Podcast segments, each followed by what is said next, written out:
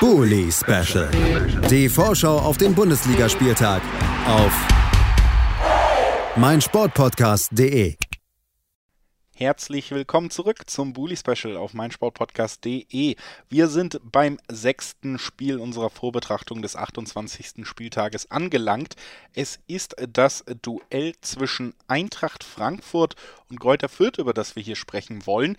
Ein Spiel zwischen zwei Mannschaften, die in der Tabelle doch recht weit entfernt sind. Wir sprechen über das Spiel zwischen dem achten, den Frankfurtern, die ja dringend Punkte brauchen, um oben dran zu bleiben, während Fürth auf Platz 18 weiter abgeschlagen steht. 10 Punkte auf den 17., 11 auf den 16., der zumindest zur Relegation berechtigen würde. Wir sprechen über das Spiel mit Christoph Senft. Hallo Christoph. Gute, hi und auf der anderen Seite mit Michael Fischer von den Nürnberger Nachrichten. Hallo Michael. Hallo. Damit äh, steht also unser Team für dieses Spiel äh, ja immer mal wieder hier. Man kennt das wiederholende Anmoderation, wiederholende Überleitung. Das letzte Spiel der beiden Mannschaften ist natürlich ein bisschen länger her, weil wir eine Länderspielpause dazwischen hatten. Trotzdem der Blick zurück auf die allgemeine Verfassung der Teams lohnt sich natürlich immer. Zuletzt bei Frankfurt, Christoph, gab es ein 0 zu 0 gegen Leipzig in Leipzig. Schweres Auswärtsspiel am Ende. Einerseits sicherlich ein Ergebnis, mit dem man leben kann. Andererseits, ich habe es schon so angedeutet, wenn man auf die Tabelle guckt, dann wird es Zeit, Punkte zu sammeln, wenn man zwischen drei und sechs landen will am Ende. Äh, wie hast du das Spiel wahrgenommen?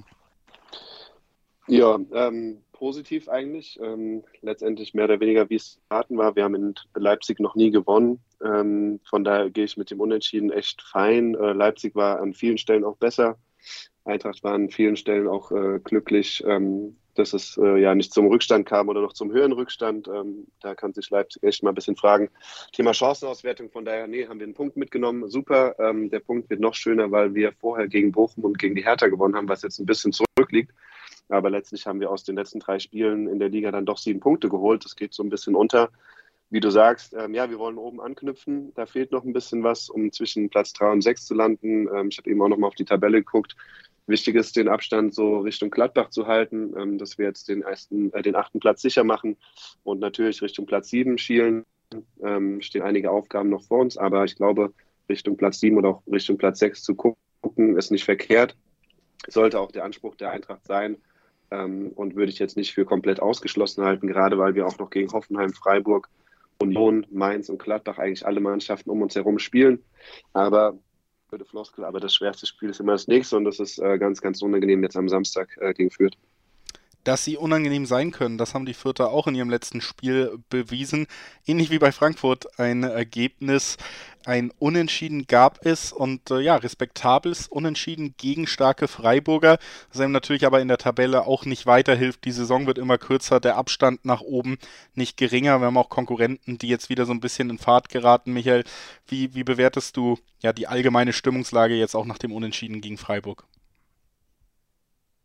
Es ist immer noch ganz witzig, so außerhalb von Fürth zu hören, dass irgendjemand noch über die Tabelle spricht. Also selbst die kühnsten Optimisten in Fürth haben ja mittlerweile aufgehört, davon zu träumen. Also so in den ersten Spielen im Januar, Februar hat ja auch Stefan Leitl mal gesagt, die Jungs dürften träumen, seine Spiele, aber sie müssten es untermauern mit harter Arbeit. Aber da gab es dann doch wieder zu viele Spiele, in denen die Mannschaft zerfallen ist.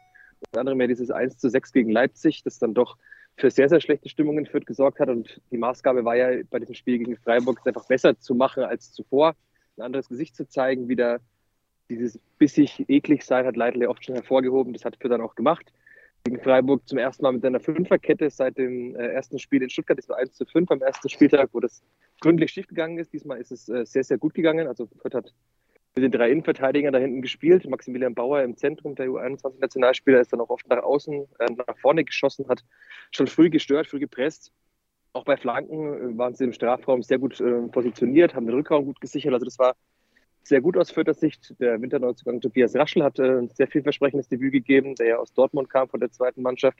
Und was dann ganz spannend war, also einerseits dieses 0 zu 0 war das erste Mal seit acht Spielen, dass man wieder zu 0 gespielt hat, aber auch die Woche drauf jetzt, vergangenes Wochenende, hat man in Regensburg ein Testspiel gemacht und hat wieder in der Fünferkette gespielt. Das ist ja doch sehr untypisch für Fürth.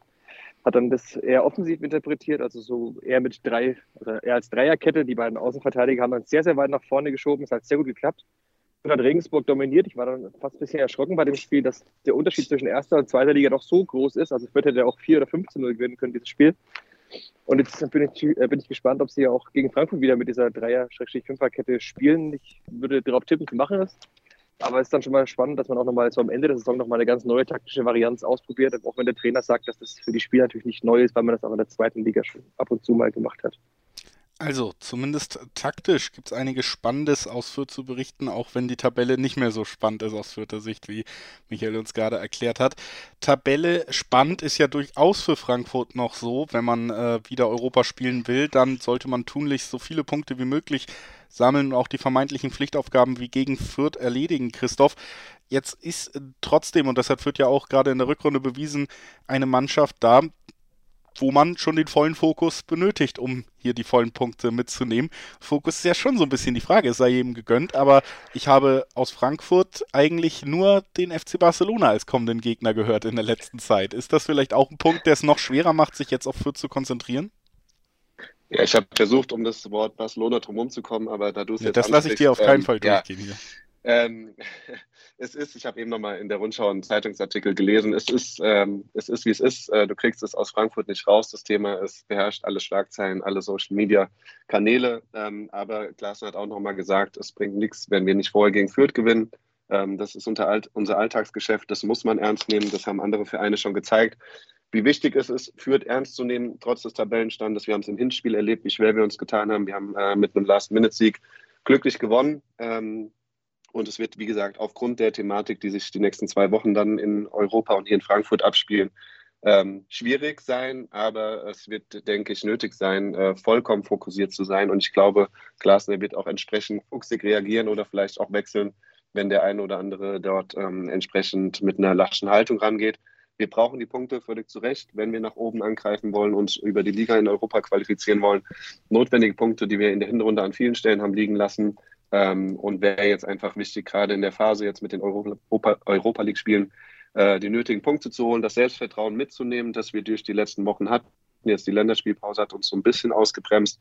Ähm, aber klar, Euphorie wird da sein. Samstag 15.30 Uhr, volles Haus, aktive Fanszene. Ähm, das wird, glaube ich, auch nochmal ein ganz, ganz großer Unterschied für einige Spieler von uns, die das noch nicht kennen im Waldstadion. Glasner kennt es auch nur als Gästetrainer. Ähm, und ähm, das ist so ein bisschen das, wo wir drauf hoffen und wir müssen uns einfach äh, fokussieren auf das Spiel gegen Fürth. Und alles andere kommt dann schon früh genug mit Barcelona. Ähm, da, da wollen wir jetzt so nicht anfangen zu schwärmen und zu träumen, auch wenn das sehr, sehr, sehr, sehr, sehr schwer fällt ähm, bei so einem besonderen Spiel. Ähm, aber wie gesagt, ich sehe es nicht als Selbstläufer am Samstag. Fürth hat einige Mannschaften in der Liga geärgert. Wir waren selber Zeuge davon, wie schwer das sein kann. Aber ich bin optimistisch, äh, dass an einem Samstagnachmittag vor ausverkauftem Haus in Frankfurt die Eintracht die entsprechenden Punkte einfahren kann, wird oder mindestens mal sollte. Mindestens mal sollte. Michael, äh, du hast ja schon die, die Umstellung nochmal taktisch angesprochen, auch ähm, dass man nicht wirklich mehr Richtung Klassenerhalt schielt. Ähm, ist das so etwas, was wir jetzt in den nächsten Wochen dann auch nochmal erwarten können, dass wirklich jetzt schon die Vorbereitung vielleicht auch losgeht auf die nächste Zweitligasaison, dass man sich taktisch ausprobiert, dass man aber auch vielleicht doch nochmal gänzlich anderen Spielern in der Startelf zum Beispiel eine Chance gibt? Ist das was, was du erwartest? Ganz witzig, dass du das jetzt fragst. Also die, diese Diskussion ist in Fürth auch schon aufgekommen, wenn man so ein bisschen äh, sich umgehört hat, ein bisschen umgeschaut hat an diesen digitalen Stammtischen, in den Kommentarspalten, in den Foren und so weiter, dass man doch bitte jetzt die Saison nutzen sollte, um sich einzuspielen für die kommende Zweitligasaison. Ich habe da Stefan Neidl mal darauf angesprochen zuletzt und er war sehr genervt davon, weil er sagte, also es geht nicht darum, irgendwie sich einzuspielen. Es führt es in der Bundesliga, das ist was Besonderes, das betonen ja alle immer wieder. Und es geht darauf, darum, auch das Gesicht des Vereins zu wahren. Man kann jetzt nicht sagen, man lässt jetzt nur noch Jugendliche spielen, die sich einspielen sollen, vielleicht für die kommende Saison oder irgendwie einzuspielen für ihren neuen Verein, was auch immer, der im Sommer womöglich kommt, sondern es geht einfach darum, jedes Spiel so gut wie möglich abzuschneiden. Und er, er wird niemals darauf setzen, irgendwas für die zweite Liga einzuspielen. Deswegen war das schon spannend, dass sie eben gegen äh, Freiburg war es zuletzt, schon ganz durcheinander, so lange her. Sorry, gegen Freiburg zuletzt zum Beispiel den 20-jährigen Tobi Raschel dann eine Chance gegeben hat, der ja sein erstes Pflichtspiel dann gemacht hat von Anfang an. Aber natürlich wird es trotzdem darum gehen, sich mit Anstand aus der Liga zu verabschieden. Fürth fehlt immer noch ein Auswärtssieg zum Beispiel, haben sie immer noch nicht geschafft. Sie haben bis auf ein Spiel in Bielefeld, wo sie unentschieden gespielt haben, jedes Spiel auswärts verloren. Wird auch nicht leichter, weil nach dem Spiel in Frankfurt spielt man in Hoffenheim. Also die Aufgaben sind alle schwer in den nächsten Wochen. Aber das verführt ja jede. Deswegen glaube ich einfach, man, man wird wieder versuchen, kompakt zu stehen. Man wird versuchen, wenig zuzulassen, giftig zu sein in den Zweikämpfen und dann eben nach vorne schon umzuschalten. Dass man das kann, hat man gezeigt. Es wird spannend zu sehen sein, ob Jamie Leveling zum Beispiel das Tempo wieder komplett mitgehen kann, der in der Offensive ein sehr wichtiger Faktor war, aber jetzt zweimal knapp 75 Minuten bei der U21 gespielt hat, also sowohl Freitag als auch Dienstag. Bin wirklich gespannt, wie er das wegsteckt körperlich. Kann auch sein, dass er beginnt und dann später ausgewechselt wird. Aber also ich denke, es wird ein typisches Viertelspiel der vergangenen Wochen. Man muss versuchen, kompakt zu stehen, dann, wenn man mal einen Gegentor kassiert, nicht komplett auseinanderzufallen. Also beide Mannschaften aus unterschiedlichen Ausgangslagen so ein bisschen vor der Frage, wie man den Fokus scharf gestellt kriegt vor diesem Duell am Wochenende. Lasst uns noch gemeinsam tippen. Christoph, was glaubst du? Wie geht's aus? Ähm, ich tippe auf einen dann am Ende vielleicht doch etwas deutlichen ähm, 2-0 Heimsieg für die Eintracht. 2-0 für die Eintracht, der Tipp von Christoph Senft. Jetzt äh, hören wir den Tipp von Michael Fischer von den Nürnberger Nachrichten.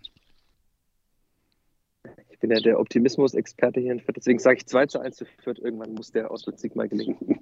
Und es sind nicht mehr so viele Spiele, also irgendwann jetzt demnächst tatsächlich auch muss er gelingen, das stimmt. Äh, Wenn dann in Frankfurt.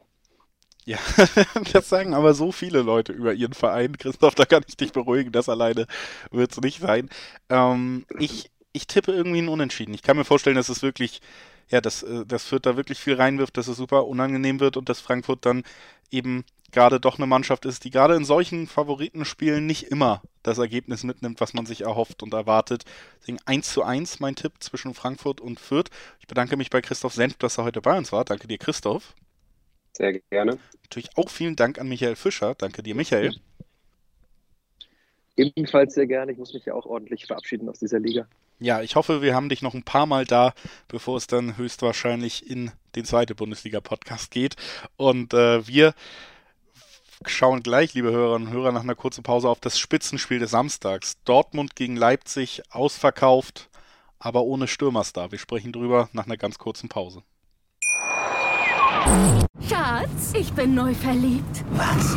Da drüben. Das ist er. Aber das ist ein Auto. Ja, eben. Mit ihm habe ich alles richtig gemacht. Wunschauto einfach kaufen, verkaufen oder leasen. Bei Autoscout24. Alles richtig gemacht. Bully Special. Die Vorschau auf den Bundesligaspieltag auf meinsportpodcast.de. Schatz, ich bin neu verliebt. Was? Da drüben. Das ist er. Aber das ist ein Auto. Ja, eben. Mit ihm habe ich alles richtig gemacht. Wunschauto einfach kaufen, verkaufen oder leasen. Bei Autoscout24. Alles richtig gemacht.